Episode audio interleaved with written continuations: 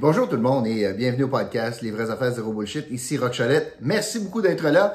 J'ai une petite demande pour vous aujourd'hui. Non seulement je vais vous demander de partager le podcast, mais j'aimerais ça que vous puissiez faire un petit commentaire. Que ce soit un thumbs up, que ce soit like, que ce soit way to go rock, que ce soit t'es dans le champ mon rock, que ce soit on aime ce que tu fais, rock soit plus virulent, moins virulent, rock on aimerait ça que tu parles de d'autres choses, peu importe. J'aimerais ça avoir votre commentaire. J'aimerais ça vous lire un petit peu, puis je vais, je vais tenter de vous répondre. Euh, si vous avez une question, on va faire ça dans le respect si c'est possible. Mais c'est ma petite demande aujourd'hui. Ça ferait bien notre affaire. OK. Aujourd'hui, euh, je veux vous parler de trois choses. Notamment, mais salut Bobo, on va manger un petit peu, hein? Euh, notamment sur la question importante abordée hier par le premier ministre Legault, sur la question de la vaccination obligatoire pour le personnel en soins de santé. Excellente idée, excellente décision, excellente nouvelle. Euh, seule chose, il était temps. Il était temps. Je pense que ça, ça a bien du bon sens, considérant que ça aurait été assez illogique, merci, que quelqu'un pas vacciné peut pas aller manger euh, un Big Mac chez McDo, mais quelqu'un de pas vacciné est capable de te traiter à l'hôpital. Comme il y avait quelque chose qui marchait pas dans cette logique-là, on sentait ça venir. De toute façon, c'est imité partout et euh, notamment en Ontario. Donc, c'est une excellente nouvelle. Les partis d'opposition le réclamaient. Donc, euh, c'est une excellente situation. Surtout, surtout quand on regarde la situation de l'Outaouais, où, en termes de vaccination du personnel qui traite du monde, des- des patients, ben, on était parmi les pires régions, sinon la pire région au Québec. On a encore deux employés sur dix qui travaillent auprès des patients qui ne sont pas vaccinés, donc 20 c'est énorme, c'est majeur. Et surtout, c'est quoi la conséquence de ça? Ben, la conséquence de, de cela, c'est que pour que les gens puissent continuer à travailler avant l'annonce, ben, ils devaient se faire tester trois fois par semaine. Ça prend du personnel pour faire ça. Ça prend du personnel pour évaluer les résultats des tests, pour communiquer tout cela. Donc, ça prend une infrastructure supplémentaire parce qu'il y a 20% de délinquants qui, pour travailler, sont obligés d'avoir des tests pour protéger la population. Puis, au surplus, ils s'exposent davantage à avoir des problèmes de santé et à être obligés d'être absents du travail. On peut-tu se permettre ça? Honnêtement, là, simplement, puis je parle pas des gens qui n'ont, qui n'ont, qui peuvent pas recevoir le vaccin à cause d'une situation médicale. Pas de cela que je parle. Je parle des gens, moi, qui volontairement disent non. C'est tout un message aussi à lancer. Quand on est dans le domaine de la santé, puis on refuse de se faire vacciner, alors que partout on dit, on incite les gens à se faire vacciner, imaginez l'effet de ce message auprès des proches.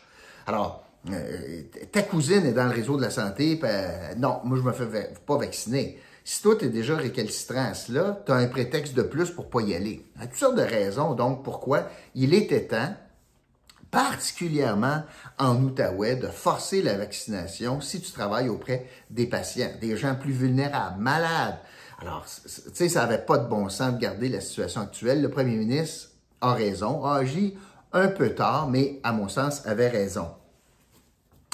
Euh, en lien avec ça, et c'est très, très intéressant de constater cela, M. Legault, hier, a, a dit que, de son propre chef, que, bon, la décision est prise, on va forcer le vaccin, mais il reste des détails. Puis, euh, pour ce faire, pour arriver à ces détails-là, on, il souhaite convoquer une commission parlementaire, un débat d'urgence sur cette question-là. Garde donc ça. Garde donc ça. Il y a deux semaines, quand il a forcé le passeport vaccinal, il refusait, sous prétexte que des wackos étaient pour venir témoigner en commission parlementaire qu'on était pour se faire mettre un 5G dans le bras. Moi, j'ai dénoncé ça. À peu près tous les commentateurs ont dénoncé ça, à l'effet que ça n'a pas de bon sens de refuser d'un débat public sur une affaire comme ça.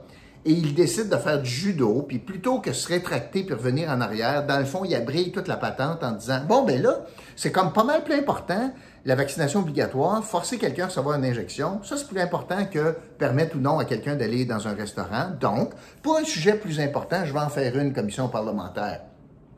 Soyez pas aveuglés, là. Il est en train de ra- rattraper le temps perdu. Il est en train, dans le fond, de désamorcer ce qui aurait pu être un élément, un début d'élément de contestation un peu plus structuré de la part des oppositions. Il venait d'avoir un os. Et là, M. Legault, stratégiquement, enlève l'os en disant, écoute, quand c'est important, j'en fais une commission parlementaire. Regardez, on va avoir le débat la semaine prochaine. La décision est prise. Maintenant, je vais permettre aux partis d'opposition, puis à des gens de venir témoigner pour qu'on arrive à la meilleure solution possible. Ça aurait très bien pu se faire avec le passeport vaccinal. Je pense qu'il a senti la grogne, l'incohérence, le problème avec cette décision-là, puis il a trouvé une façon, plutôt que de reculer, il a trouvé une façon, dans le fond, d'abrier tout cela, puis convoque, puis c'est correct, là, puis il convoque la commission parlementaire pour la semaine prochaine. Mais son argument loufoque tombe absolument. S'il y a une semaine, deux semaines, il y avait peur en commission parlementaire sur le passeport vaccinal d'avoir quelqu'un qui vient dire Hey, hey, hey, on m'injecte du 5G, ben c'est autant de risques la semaine prochaine pour la commission parlementaire sur la vaccination obligatoire. Il y a autant de risques. En fait, il n'y en a aucun risque parce que c'est lui qui décide finalement de la liste des invités. Alors l'argument ne tenait pas et ne tient pas plus. Alors si c'est pas un risque maintenant, ce ne l'était pas euh, il y a deux semaines. Donc, euh, dans le fond, M. Legault a de l'air fou sur cet argument-là, mais ça va passer sur le dos d'un canard, puis il n'y a pas de problème, puis on va avoir une commission parlementaire, et ça enlève des munitions, parce que down the road, rendu en décembre, quand Dominique Anglade va dire « M. Legault a refusé un débat euh, en commission parlementaire sur le passeport vaccinal », ben écoute, il va simplement dire « Ben écoute, là, j'en ai fait une euh, commission parlementaire, c'est quelque chose de plus important. » Donc, pardonnez-moi. Ah, les allergies, hein, de ce temps-là. Ouf! Même Bubble a des allergies en passant, des allergies saisonnières. Je ne sais pas si vous saviez, ça existe chez les animaux, mais oui, puis il y a des médicaments pour ça. Mais moi, euh, je le vis dur présentement. C'était donc euh, la, situation de la commission parlementaire. Il y a encore beaucoup de zones grises hein, dans l'histoire de la vaccination obligatoire pour le personnel de la santé. Personnel de santé, 15 minutes de proximité, il va y avoir quelqu'un qui va faire un stopwatch, puis tout ça. Pas sûr comment ça s'applique, un. Mais deux, Comment on va appliquer ça maintenant pour, je vous donne deux catégories de personnes. Trois, proche aidant, un visiteur à l'hôpital, quelqu'un qui accompagne un patient à l'urgence. Alors, comment on va faire ça? Est-ce qu'on va obliger la vaccination, double vaccination pour quelqu'un qui vient passer une heure dans la chambre? Euh, un papa, sa, sa femme accouche, est-ce que lui va être capable de rentrer à l'hôpital s'il n'est pas vacciné? On en est là, là. Et bien sûr, toute la question de, OK, très bien, si jamais la personne refuse, l'employé refuse, exemple, euh, on va de, ben c'est pas grave, à on le congédie. Puis entre les deux, là, il y a plein d'options. On l'envoie à des tâches administratives, l'infirmière ira répondre aux euh, infos santé. Euh, est-ce qu'on la met en congé avec solde? Est-ce qu'on la met en congé sans solde? Est-ce qu'on la met en vacances? il va falloir avoir des réponses à ces questions-là. Ceux qui se sont illustrés euh, négativement dans ce débat-là hier, mais ça nous montre leur vrai visage, c'est le monde syndical. Puis j'aimerais que vous preniez une minute pour réfléchir à ceci. là. L'obligation de se faire vacciner pour, les, pour le réseau de la santé, pour les employés de la santé, a un seul objectif. Protéger les patients. Un seul. Vous voyez combien c'est pas important le patient pour le monde syndical quand ils disent Ouais, non, nous autres, on n'est pas bien ben, d'accord, on aurait aimé mieux plus d'incitation, puis de la formation, puis de l'éducation, puis. Mais le libre choix, c'est important. Pardon? Le libre choix, c'est important. Je répète, ils étaient où, le syndicat, en, matière de libre choix, en matière de, de, neutralité religieuse de l'État avec 21? Mais je fais une parenthèse, je la ferme. Mais là, l'important pour eux autres, c'est de défendre leurs membres, ceux qui payent les cotisations, pas défendre le patient. Est-ce que vous pouvez comprendre que défendre le patient, c'est nulle part dans les valeurs des syndicats, puis c'est vrai dans toutes leurs revendications, pas juste dans celle-là. Et là, je suis pas mal tanné, moi, de la FIC qui nous menace en disant, ben là, il y a des filles qui vont partir. Ah oui, hein?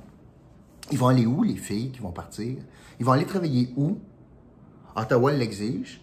Partout au Québec, ils l'exigent. Fait qu'ils vont quitter le réseau pour faire d'autres choses. Mais peut-être qu'ils n'ont pas vocation pour s'occuper des patients. Si c'est ça. Si les 20 récalcitrants ne sont pas capables de comprendre que c'est pour protéger le patient, il n'y a peut-être pas d'affaires dans le réseau de la santé. Mais ça vous montre l'arrogance puis le parti pris du syndicat, des syndicats, qui disent non, nous autres, on n'est pas d'accord avec ça, se faire forcer. Non, non, non. Puis c'est un libre choix, peu importe si les patients sont à risque. C'est incroyable. Mais ça nous montre le vrai visage. J'ai trouvé ça éloquent hier. J'étais dans le fond content que je suis malheureux parce qu'ils ne défendent pas le patient, mais j'étais content qu'on puisse voir, dans le fond, ce qui motive le monde syndical en matière de santé, particulièrement en Outaouais, je les écoutais, là. On est la pire région d'Outaouais, ça surcharge le réseau, ça nous prive de ressources, mais malgré ça, ils nous menacent en disant Ouais, ben là, il y a des filles qui vont partir. Ben, ciao. Vous n'êtes pas fait pour ça. Et ça va nous permettre de mieux jauger vos revendications futures cette position-là.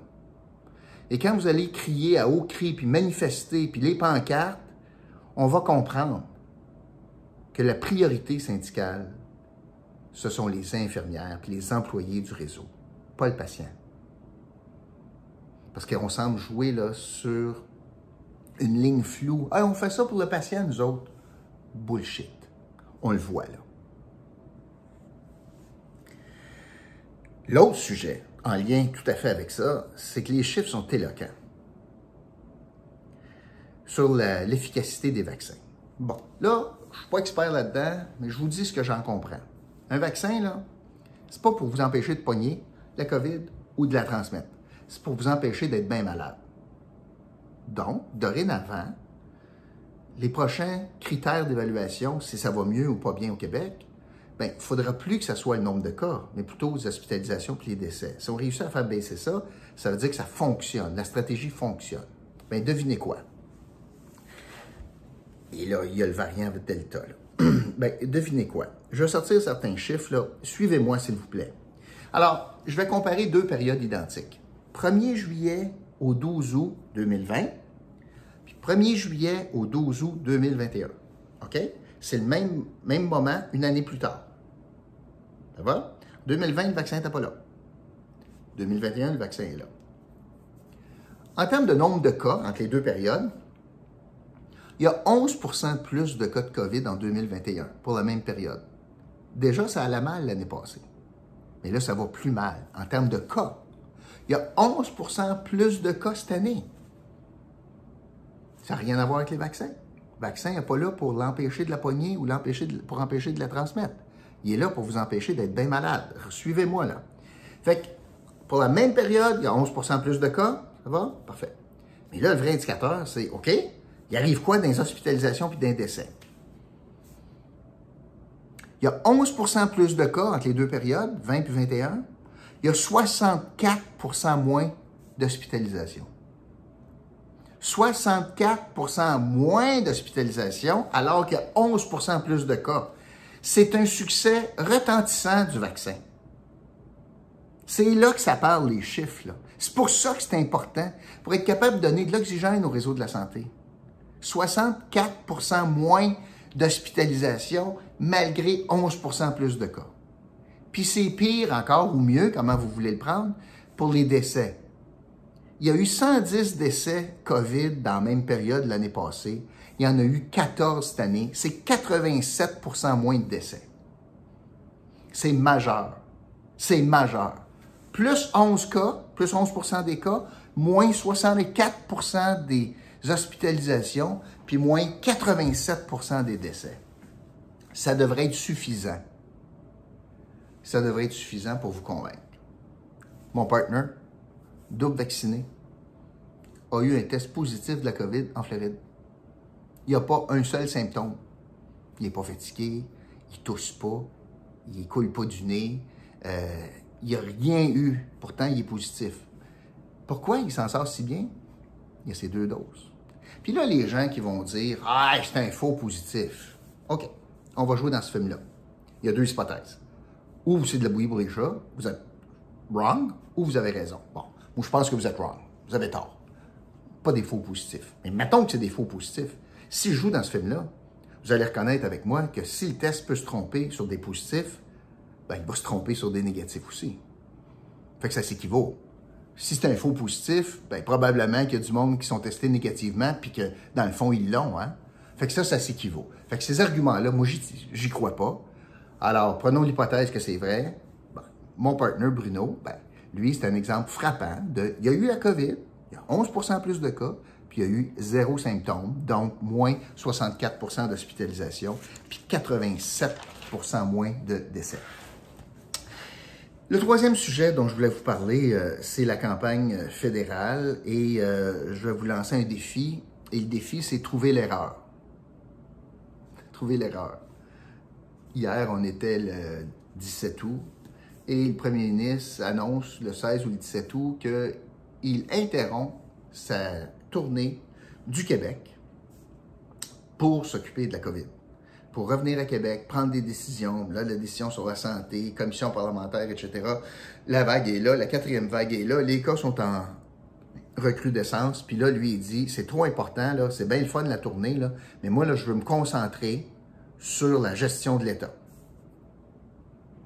Parallèlement, à cela, M. Trudeau nous lance en campagne électorale, puis lui continue sa campagne, sa tournée partout. Je gère pas l'État.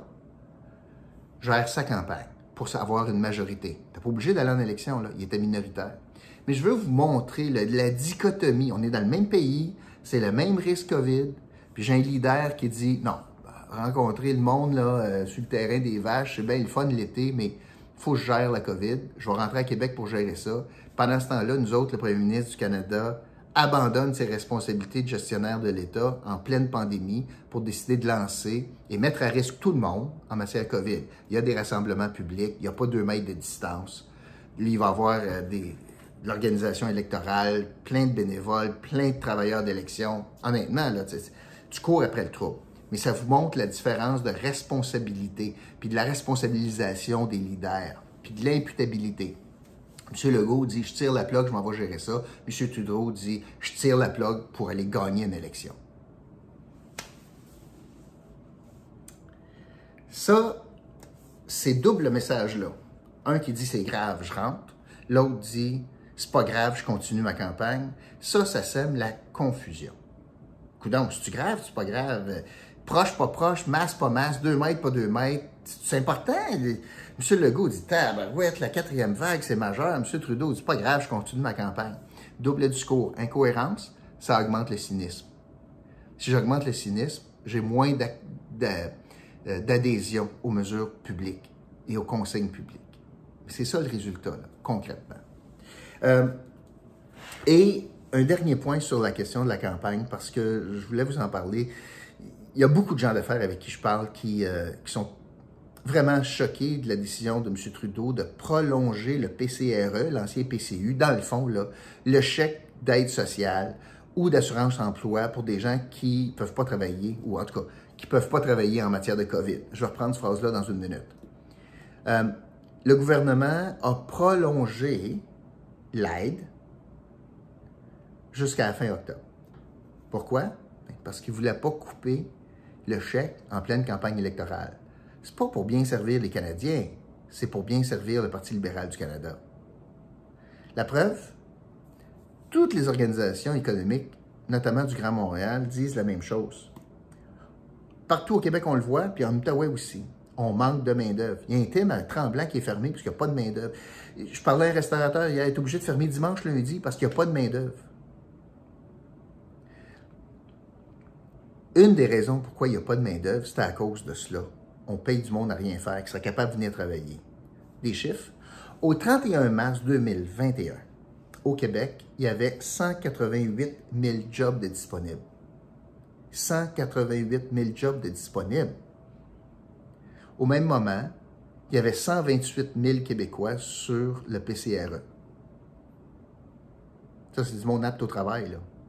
Il manque 188 000 corps chauds pour occuper des jobs qui feraient rouler notre économie, pendant ce temps-là, j'ai 128 000 personnes. Puis il n'y a personne qui les prenne, là.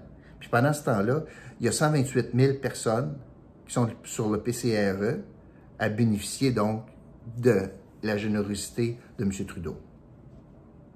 J'ai écouté un reportage hier, puis qui se disait que, ouais, mais pour gagner ça, il faut que tu montes des, efforts de recherche d'emploi. C'est vous ce que le monde fait? Il envoie un CV avec pas de numéro de téléphone, pas de courriel. Ah, il a fait une recherche d'emploi, L'employeur essaye d'appeler, il n'y a pas de numéro, il ne rejoint pas. C'est rendu là. C'est-tu normal qu'une région dévitalisée comme Maniwaki soit obligée de fermer un bonhomme, pas parce qu'ils ne vendent pas, c'est parce qu'il n'y a pas personne de travailler là? avec le nombre de personnes qui ne travaillent pas dans la région de la Haute-Gatineau, je suis pas capable de trouver des travailleurs pas très qualifiés pour travailler chez Bonhomme. Là. Ça prend pas un doctorat en génie civil. Là. Fait que ça, c'est le. C'est ça le résultat. C'est ça, quand on a l'État-providence, il y a des effets contraires. Alors, au lieu de stimuler l'économie, puis donc d'avoir une activité économique qui rapporte partout, qui rapporte à l'entreprise qui va payer des impôts, qui rapporte en taxes de vente, puis qui rapporte en revenus euh, individuels pour lesquels les gens vont payer de l'impôt, au lieu donc d'avoir ces trois vecteurs-là de création de richesse pour l'État, on se prive de cela, mais on sort un chèque de l'État pour payer les gens à rien faire. Ça, c'est la mesure Trudeau qui était nécessaire au départ, puis en confinement, qui était nécessaire, mais là, qui est électoraliste. Il y a une grande différence. C'est ce que je voulais vous dire aujourd'hui. Je veux finir avec euh, mon ami euh, Rock Saint-Jacques. N'oubliez pas, hein, un courtier, c'est toujours une bonne idée, courtier immobilier, d'utiliser ses conseils. Ce sont des professionnels de l'immobilier. Il y a tellement de pièges, il y a tellement de situations. Encore hier, je parlais avec un courtier qui m'expliquait combien c'est important de mettre la maison au bon prix plutôt que la mettre trop basse, puis spéculer, puis avoir plein de visites, puis qu'il n'y a jamais d'offres, puis etc. L'établissement du bon prix est l'élément central dans une stratégie de vente. Tout comme utiliser le bon prix pour l'achat, parce que le profit d'une maison, ça se fait lors de l'achat. Mais ça, vous pouvez l'accomplir grâce aux précieux conseils de courtier immobilier. Voilà, c'est ce que je voulais vous dire aujourd'hui. Merci beaucoup d'avoir été là. Puis je vous retrouve demain pour un autre podcast, Les vraies affaires, zéro bullshit. OK? Salut tout le monde.